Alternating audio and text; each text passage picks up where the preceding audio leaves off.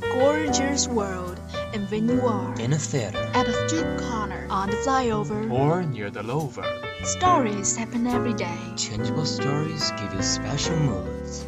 And Bubbling shock. bubbling shock, Bubbling shock. bubbling shock, oh, bubbling shock. bubbling shock, Bubbling shock? Bubble, bubble, bubbling shock. bubble, bubble, bubbling shock, bubbling shock. Share all of the interesting things with you. Bubbling shock. lead you an amazing world. Bubbling shock. A home of your heart. Love your choice and love bubbling shock. Bubbling shock. Shock you every moment.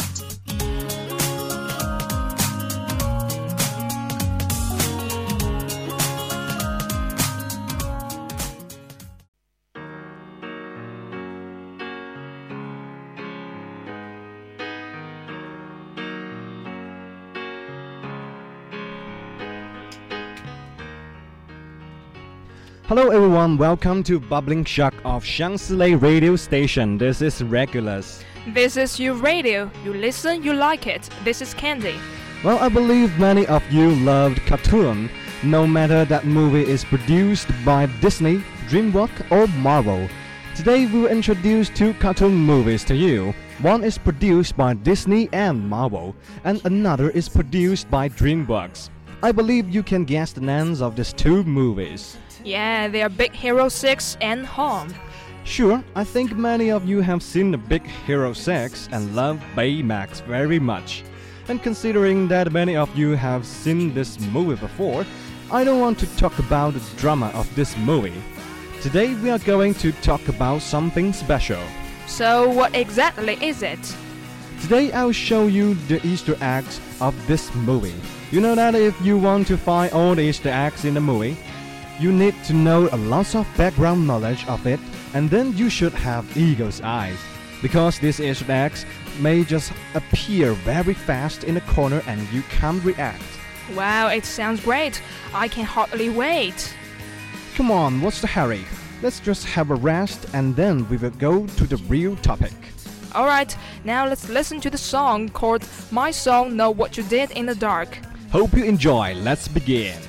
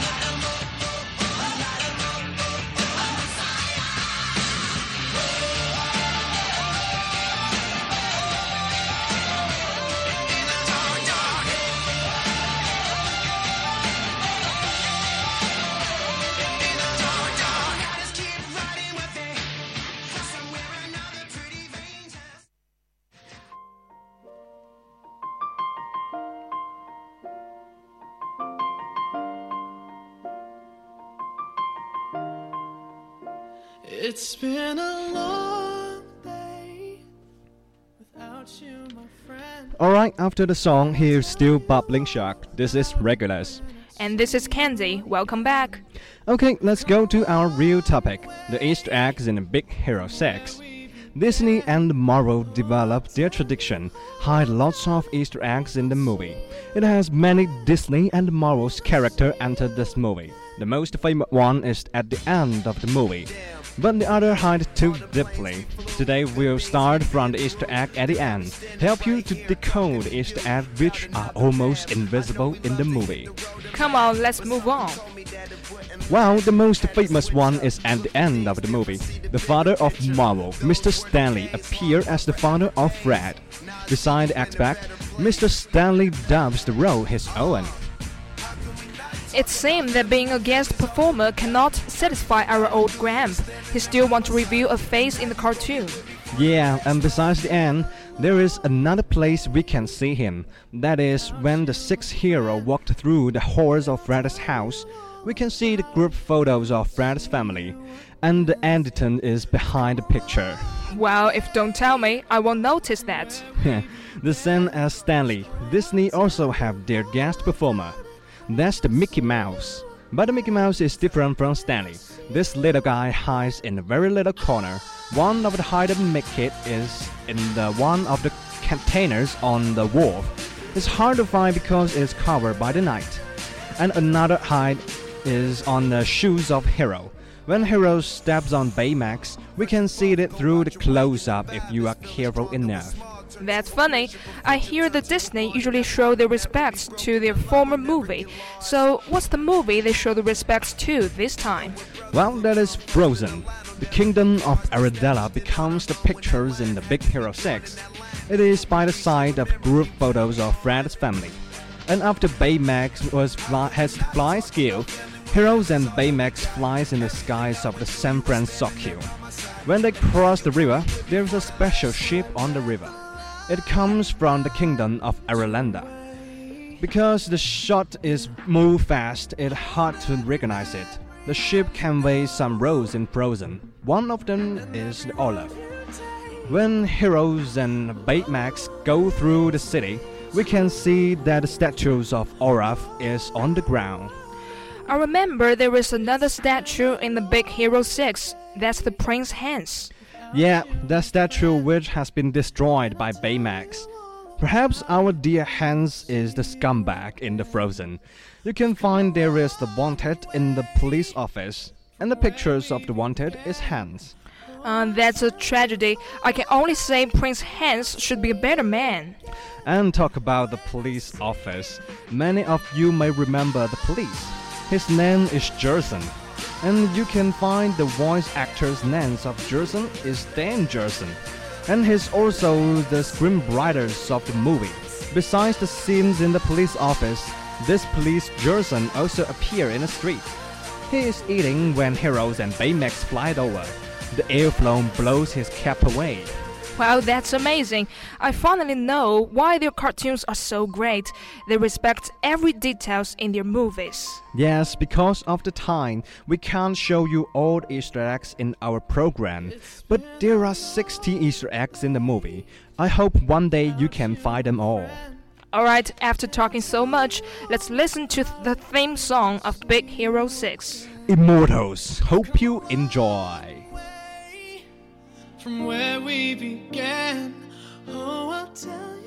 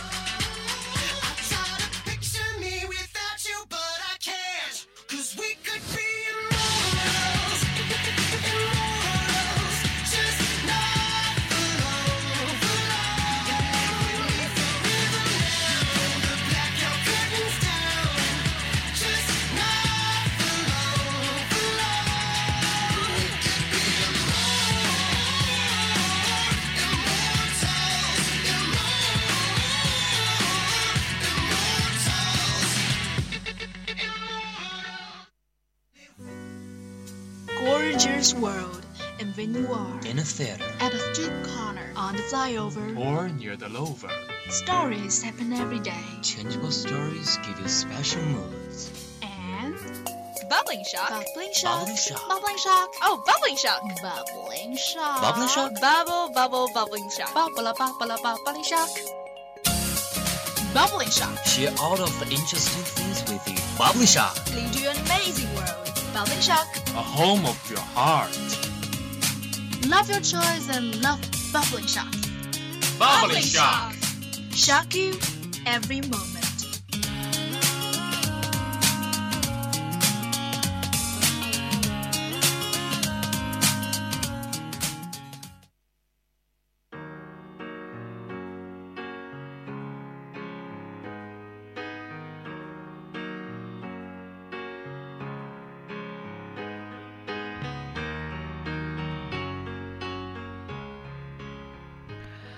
Welcome back to Bubbling Shock. Here still am I and Regulus with our fascinating program on air at FM 79.0 Xiangsi Lake Radio Station.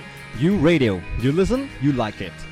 Well, your intriguing introduction of the Easter eggs of Big Hero 6 reminds me of another, oh no, a group of amazingly cute little guys. Wow, who are they?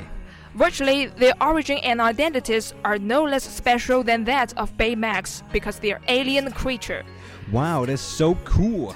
So are you going to introduce another cartoon movies from Hollywood, aren't you? You got it. To further today's topic, I'd like to recommend you a popular and compelling movie, Home, which has been on for several days and thus been widely acclaimed. Um, that sounds not bad. And what story does this uh, present? As the newest animated movie produced by DreamWorks, the plot develops centering on the gradual establishment of the solid friendship between a little girl and one of those alien creatures named O. Wow. So what on earth has happened to the two of them? Against what background? Come on, give us more details. Okay, okay, just take it easy. Technically, these so-called alien creatures are a family group of lovable alien outcasts from a planet known as Booth. In attempt of seeking a suitable homeland and escaping from the attack of their deadly enemies. After encountering a series of funny and amusing things, they finally find out that the Earth is the perfect one for them to inhabit. Therefore, they have occupied the land and drive human beings away to the other side of the Earth. Um, they are not that friendly. What they look like is not consist with what they really are. Yes, that's kind of right. In the midst of this big change, a little girl, Tip, has luckily narrowly escaped from it, and then she runs into a most wanted O. As to the fantastic and thrilling adventure they've undertaken, Okay, just stop here. A spoiler is not welcome. Well, I have to say that we see eye to eye. After a short break, you'll see the relevant comment from the mainstream media on this lovely film compared with movie previously mentioned, and the highlight of this movie. We will be right back.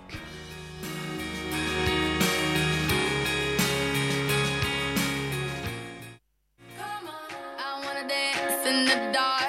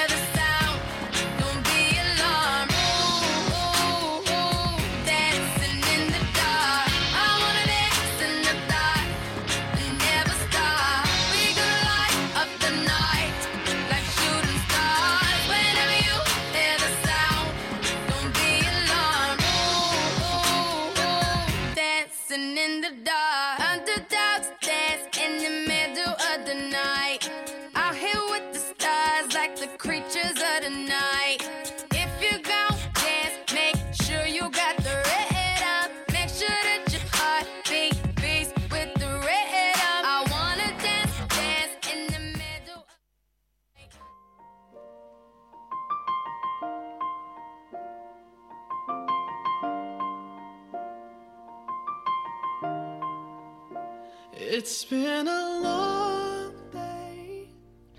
Once again, here is your host, Candy. And this is your big guy, Regulus. Frankly speaking, I cannot wait to check out the comments made between these two movies. Which one in the world is superior? Perhaps I, I cannot give you the exact answer to a question, but here is a piece of related news saying that it's without doubt that Baymax has won great popularity and much favor from its fans, and its latest movie is not willing to be left behind, so that an equally adorable buddy is deadly in need for the movie to make outstanding achievement in the box office. So, who will be the lucky dog? Who else can be more qualified than that little O? Come on, you will definitely get crazy for this cute kitty at first sight. Well, maybe this happens in those eyes, but I'm trying to be one among them. It's worth a shot. As to the highlight of this movie, besides the lovable characters, what is worthy of being mentioned is its strongest dubbing cast. Really? Who is among them? I can say for sure that he can be unfamiliar to you. Jim Parsons, Sheldon in The Big Bang Theory, has been invited to dub that adorable kitty. Well, I have to say that the director is clever at choosing the right actor. Yeah, that's it. And another celebrated actor, uh, to be more exact, a popular singer, Rihanna, has also been assigned as the voice of the lovely little girl, Tip. Wow, that must be a challenge for her. So is it for Dream, actually. This is the first time for both of them to show their voices, but not their well known appearance on the screen. I guess something fun must happen in the course of dubbing, right? Well, Parsons said candidly that the whole voiceover work has been the most enjoyable performing experience ever in his acting career, and it feels as if to be thrown into a mysterious and attractive black hole. What about Rihanna? What did she feel like this challenging job? Well, it's really a little hard for Rihanna to do her job this time, due to the special origin of the female protagonist, that is, Barbados, an island country in Latin America. Rihanna had to take some lessons, in particular to master that kind of special accent and to learn some professional skills of voice acting. Hmm, that's really a rewarding experience for her, I suppose. By the way, speaking of the first time, this is also the first time for DreamWorks to have its own black female protagonist, Tip. Likewise, Tip and Rihanna have something in common in many aspects, like their brown skin, brownish green eyes, and curly hair. Wow, what amazing coincidence. Yeah, that's right. And other extraordinarily big stars include famous actor Steve Martin, as well as big sister in the pop circle, Jennifer Lopez, who also took part in the voiceover work dubbing Tip's mother, Lucy. In the meantime, Lopez shows her beautiful and capturing voice in an intoxicating song, Feel the Light. Wow, how versatile she is. Speaking of the general soundtracks of home, I heard that this album's full of painstaking and the sincerity with eight original songs produced by Rihanna alone, plus the joint participations of Canadian new artist Kiesza and the post-90s British singer Charli XCX. Huh, seems that you're so well informed. With different musical styles for different scenes, the theme song was chosen to be a ballad, however. To this, Rihanna revealed that an encouraging song is more apt to the subject of human emotions. And I see, since the movie has was oh, awesome, so you said, and it must achieve great succeed, right? Well, it's hard to say so far, but it has definitely broken some deadlock. In the film market of North America, it has earned 665,000 US dollars at the very beginning of its showing up, over three times more than that of The Croods. Well, that's really a breakthrough for DreamWorks. That's true. With a box office of $54 million during the first three days, this number marks the best opening ever since Madagascar 3, Europe's Most Wanted, in the summer of 2012, also up by 24% than The Croods. Oh, poor DreamWorks. Maybe this animated movie is dominating the box office thanks to the voice of Jim Parsons and Rihanna. I guess so. Anyway, this movie has finally put an end to the nightmare that the box office of full sequential cartoon movies were not as good as expected. To sum up, this movie has been on screens in China mainland since 24th April. You are welcome to go to see this lovely and amazing film in the cinemas. Incidentally, it's said that one of the scenes is originated from the natural scenery in Guilin. Don't hesitate, just go check it out in the movie. Oh, it's almost the time. Hope you enjoyed the two cartoon movies recommended to you. Can't wait to see you next time. Bye bye. Please keep following us on Weibo and track today's program on it. Stay tuned for our next episode. See you then.